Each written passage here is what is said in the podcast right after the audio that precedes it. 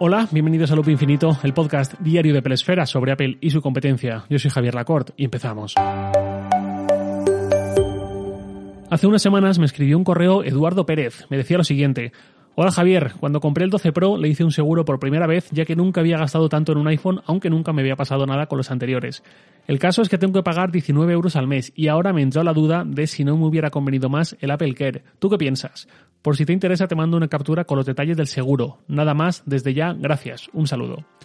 Gracias a ti, Eduardo. En la captura de pantalla de ese detalle del seguro que me comenta Eduardo, vienen las especificaciones de, pues eso, del seguro.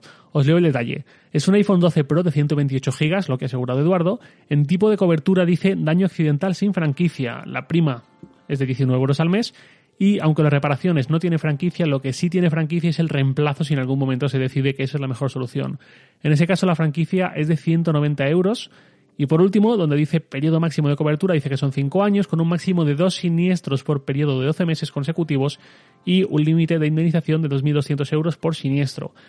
Antes que nada, quiero hacer un inciso porque seguramente los que hayáis tenido que contratar algún seguro para el coche, sobre todo de coche en algún momento, ya sabréis de qué va esto, pero igual hay gente que desconoce cómo funciona lo de los seguros y las franquicias. Vamos a poner como ejemplo un seguro de coche, para que todos nos entendamos, eh, un seguro a todo riesgo. Os, voy a contar ya las condiciones de mi seguro en concreto porque no me importa decirlas.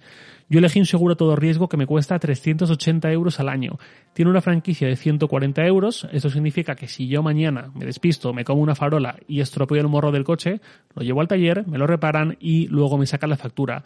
Si esa reparación cuesta, por decir algo, 1.800 euros, yo pago 140 y del resto de los otros 1.660 eh, se encarga la aseguradora.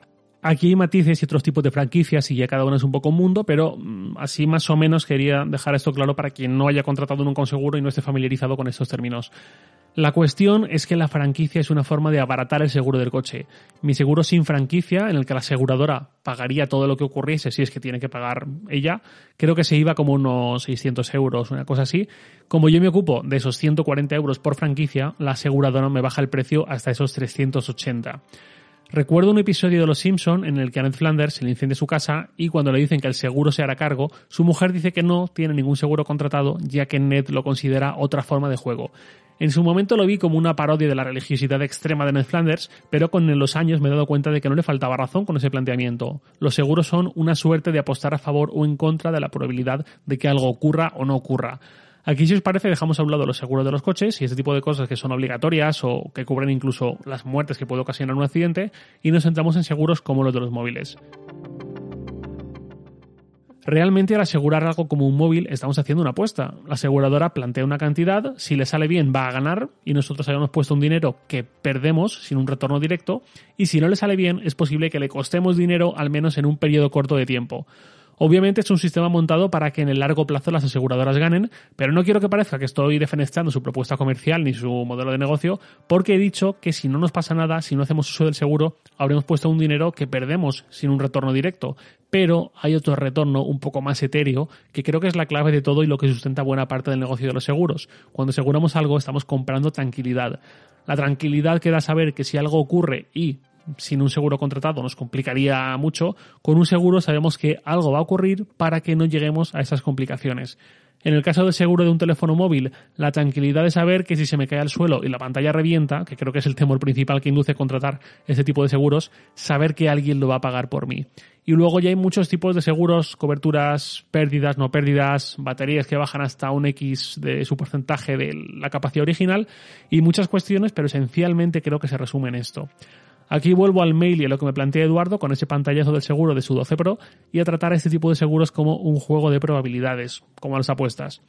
Eduardo paga 19 euros al mes. Vamos a poner que este iPhone, no lo sé, esto es un caso totalmente hipotético, eh, cosecha mía, digamos. Vamos a poner que le va a durar dos años, 24 meses, este iPhone 12 Pro. En esos dos años, Eduardo gastará 19 por 24, 456 euros en total, pagando este seguro mes a mes. A partir de ahora voy a hablar, insisto, de hipótesis. No conozco los detalles, no estoy hablando por Eduardo ni juzgando este seguro, quiero dejarlo claro. Solo quiero comentar cómo veo este tipo de seguros y lo que implica la contratación.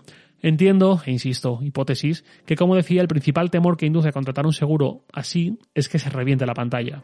Además, esos dos años de vida estimada para el iPhone entran en los dos años de garantía que tenemos los ciudadanos europeos por ley, así que otros temas como una batería que dura demasiado poco y cosas así, en teoría ya se ocuparía la garantía. Volvemos a la pantalla. ¿Qué pasa si hay que cambiarla? Si acudimos a Apple en el caso del 12 Pro, nos van a pedir 361 euros por cambiar la pantalla de ese 12 Pro. Si se ha estropeado algo más, como el auricular o algo así, pues más dinero, pero si es solo la pantalla, a priori, 361 euros. Si a lo largo de los dos años de vida de ese iPhone la pantalla se rompe una vez, estaríamos hablando de 456 euros pagados al seguro mes a mes frente a 361 de coste de esa reparación oficial de Apple. Es decir, pagando un seguro estaríamos pagando casi 100 euros más que haciendo frente por nuestra cuenta a esa reparación. Si a lo largo de los dos años de vida de ese iPhone la pantalla nunca se rompe, pues está claro, estaríamos pagando 456 euros, entre comillas, para nada. Si a lo largo de los dos años de vida de ese iPhone la pantalla se rompe dos veces, pues sumemos, serían 722 euros en esas dos reparaciones. En ese caso, contratar el seguro nos habría hecho ahorrar 266 euros. Gracias a ese seguro hemos pagado 266 euros menos de lo que hubiésemos tenido que pagar si hubiésemos tenido que costear esas dos reparaciones por nuestra cuenta. Si se nos rompiese una tercera vez y los plazos cuadran con lo que plantea el seguro, esto que decía al principio de en años distintos, digamos, espaciados por más de 12 meses, pues ya imaginaos, las reparaciones subirían a más de 1.000 euros, casi 1.100, mientras que nosotros estaríamos pagando esos 456 euros en total. El ahorro sería de más de 600 euros. Los precios que he dicho de 361 euros son los que da Apple directamente, en su servicio oficial propio de Apple. Tenemos otra opción que es ir a un servicio técnico autorizado donde los precios están un poco por debajo, tampoco mucho. Para un 12 Pro, por ejemplo, Catwin pide 309 euros por cambiar la pantalla. Vistos los números, pues es una cuestión de que cada uno estima qué le viene mejor y qué le viene peor. Creo que todos somos conscientes de que siendo los daños accidentales en su mayoría, hay gente que es más propensa a que le sucedan estos accidentes y hay gente que menos. Yo tengo el honor, el privilegio de decir que rompí la pantalla de un móvil de un Siemens con 15 años por un golpeación del tonto con mis amigos, pero nunca he vuelto a romper una pantalla, ni de un iPhone ni de ningún otro móvil. Pero tengo algún amigo, tengo también algún familiar que lo mismo rompe dos veces la pantalla cada año, o va con un cristal templado que siempre está hecho una pena porque se les cae a menudo el teléfono, por lo que sea. Estoy seguro de que a todos se os está viniendo a la cabeza el típico amigo, el típico familiar propenso a estos pequeños desastres. Si alguien encaja en este perfil, pues seguramente le venga bien contratar un seguro así, porque las probabilidades de que ese seguro le haga ahorrar dinero mm, son altas. Yo creo que nunca contrataría un servicio así, porque incluso llevando el iPhone sin funda ni cristal templado ni nada, nunca he tenido sustos en ese sentido. Y si llega el día en que se me cae el iPhone y la pantalla estalla, en mi caso particular, ya sabéis que es un iPhone de cesión, con lo cual Apple se ocupa. Pero poniéndome en mi piel desde hace seis años, pues lo mismo, si estuviese con un iPhone de mi propiedad y me pasara eso, pues pago la reparación y arreando. Si veo que me empieza a ocurrir más de dos veces al año sin falta, pues lo mismo ya cambio de idea. Pero hoy por hoy estoy seguro de que a mí no me compensaría. Ahí entramos en otro tema muy interesante que es la capacidad de cada uno para hacer frente a ciertos gastos imprevistos. Con esto no quiero decir que sea el caso de Eduardo, ni muchísimo menos, ¿eh? no, no le conozco y no sé sus circunstancias ni nada. Pero vamos a tomar por caso a alguien que contrata un seguro así porque no tiene dinero ahorrado. Vive al mes, tanto gana, tanto gasta, por el motivo que sea. Y elige un seguro como este porque 19 euros al mes es algo que se puede permitir, pero si de repente revienta la pantalla y tiene que pagar 361 euros o 309 euros, pues simplemente no se lo podría permitir quizás. En esos casos, esa flexibilidad es un plus. No obstante, si alguien está en esa situación, yo le diría que lo primordial sería empezar a ahorrar algo como sea. Habrá gente que no lo hace porque tiene otras prioridades y habrá gente que no lo hace porque está en una situación muy delicada y muy complicada y no me voy a meter tampoco en que gaste el dinero cada uno o no porque no tiene sentido. Pero sí que diría que pagar un seguro por no tener un mínimo margen de movimiento para afrontar una reparación y esto ya aplica no solo al iPhone sino a lo que sea, esto puede ser muy complicado y de hecho está costando dinero a esa persona. Le hace contratar un seguro que de otra forma quizás no se lo plantearía.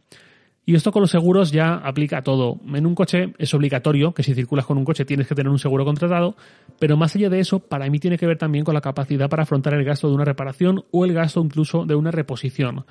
Por ejemplo, si compro un iPhone 12 Pro y mañana me lo roban, podría comprarme otro mañana mismo y la vida sigue aunque me duela el gasto. Si es que no, quizás, quizás no tenemos mucho margen de movimiento y deberíamos aspirar a otra cosa. Esto con muchos matices y dando por sentado la máxima que tengo yo con el dinero de cualquier persona, que es que cada uno se lo gasta en lo que le da la gana. Faltaría más.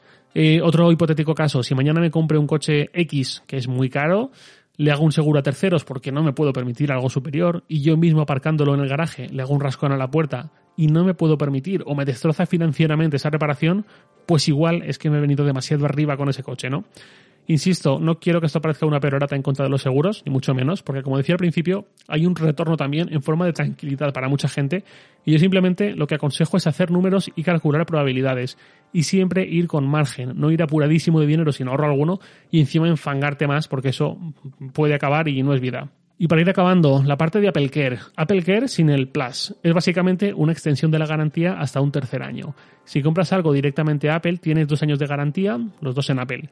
Pero si compras algo de Apple en Amazon, en AFNAC, en el corte inglés, donde sea, el primer año de la garantía te lo da Apple como fabricante, pero el segundo año te lo da el vendedor. Lo cual a veces no es lo ideal por plazos, tiempo que te quedas inmóvil antes que lo envían y lo arreglan y vuelve y todo. Si compras Apple Care para un producto, ese segundo, ese segundo año de garantía, aunque no lo hayas comprado en Apple, pasa a ser cosa de Apple y además tienes un tercer año adicional de garantía. Y luego está Apple Care Plus, que es algo que en España no teníamos hasta hace poquito, pero que era, sí que ya lo tenemos, que es algo que va más allá de la garantía, es algo que se parece más a un seguro. En el caso de un iPhone, por ejemplo, te da dos años de asistencia técnica del estilo no sé cómo hacer esto o tengo este problema y no sé resolverlo, pues los técnicos de Apple te pueden ayudar. Y luego también te cubre daños accidentales, hasta dos, hasta dos eh, daños accidentales, dos partes por cada 12 meses, con una franquicia de 29 euros para daños de pantalla o de 99 euros para otro tipo de daños. Y aquí, más de lo mismo, es calcular probabilidades. El Apple Care tiene este bonus de que la garantía pasa a ser de Apple aunque lo comprases en otro lado, pero volvemos a lo mismo calcular probabilidades, ver qué margen de movimiento tenemos y ver qué pasaría en caso de rotura o roturas con seguro y sin seguro. Y en base a eso decidir. No hay una respuesta correcta universal sobre qué es mejor, si coger seguro, si no cogerlo, si el de Apple, si el de un tercero que ofrece cosas distintas. Yo mi recomendación base siempre es no actuar a la ligera no contratar algo simplemente porque alguien nos lo ofrece sin pararnos a pensar bien sobre ello, sin pararnos a hacer números, a ver qué ofrecen otros, etcétera, etcétera. Y a no exponernos a situaciones complicadas por ir a lo loco sin unos mínimos ahorros en el banco, aunque esto ya es otro tema. Y antes de cerrar, vamos con una pregunta de un oyente, así muy breve, que es de Antonio Verdú. Me dice, buenas tardes Javier, no sé si esta pregunta te la han hecho, pero allá voy. ¿Sabemos algo de la posibilidad de uso de Parallels para la virtualización de Windows con el nuevo procesador M1? Y por otro lado, ¿sabemos algo de Microsoft 365 nativo en Mac? ¿Sabes si ya se puede instalar con los nuevos procesadores M1? Esto es lo que me tira para atrás de la compra o no del MacBook Pro de 13 pulgadas, ya que tengo que renovar el Mac y no sé qué hacer. Gracias por todo y sigue así. Gracias a ti, Antonio. Eh, a ver, las dos preguntas. Ahora mismo Parallels no funciona con los Mac con M1, con Apple Silicon, pero han anunciado una versión compatible que ya está en desarrollo. No hay fecha de llegada anunciada aún, pero en algún momento llegará. Diciembre, enero, agosto, pues no se sabe. Y sobre lo de Microsoft 365 nativo en el Mac, sí, ya hay beta universal y en no demasiado tiempo debería llegar la versión final compatible con M1 de forma nativa. La verdad es que este inicio de la transición a Apple Silicon con Adobe, con Microsoft y compañía está siendo mucho mejor que la transición a Intel en 2006, donde todo fue muchísimo más lento. Y ahora sí, nada más por hoy, lo de siempre, os lo en Twitter, arroba jlacort, y también podéis enviarme un mail a lacort.sataka.com. Loop Infinito es un podcast diario de Pelesfera, publicado de lunes a viernes a las 7 de la mañana, hora española peninsular, presentado por un servidor, Javier Lacort, y editado por Santi Araujo. Un abrazo y hasta mañana.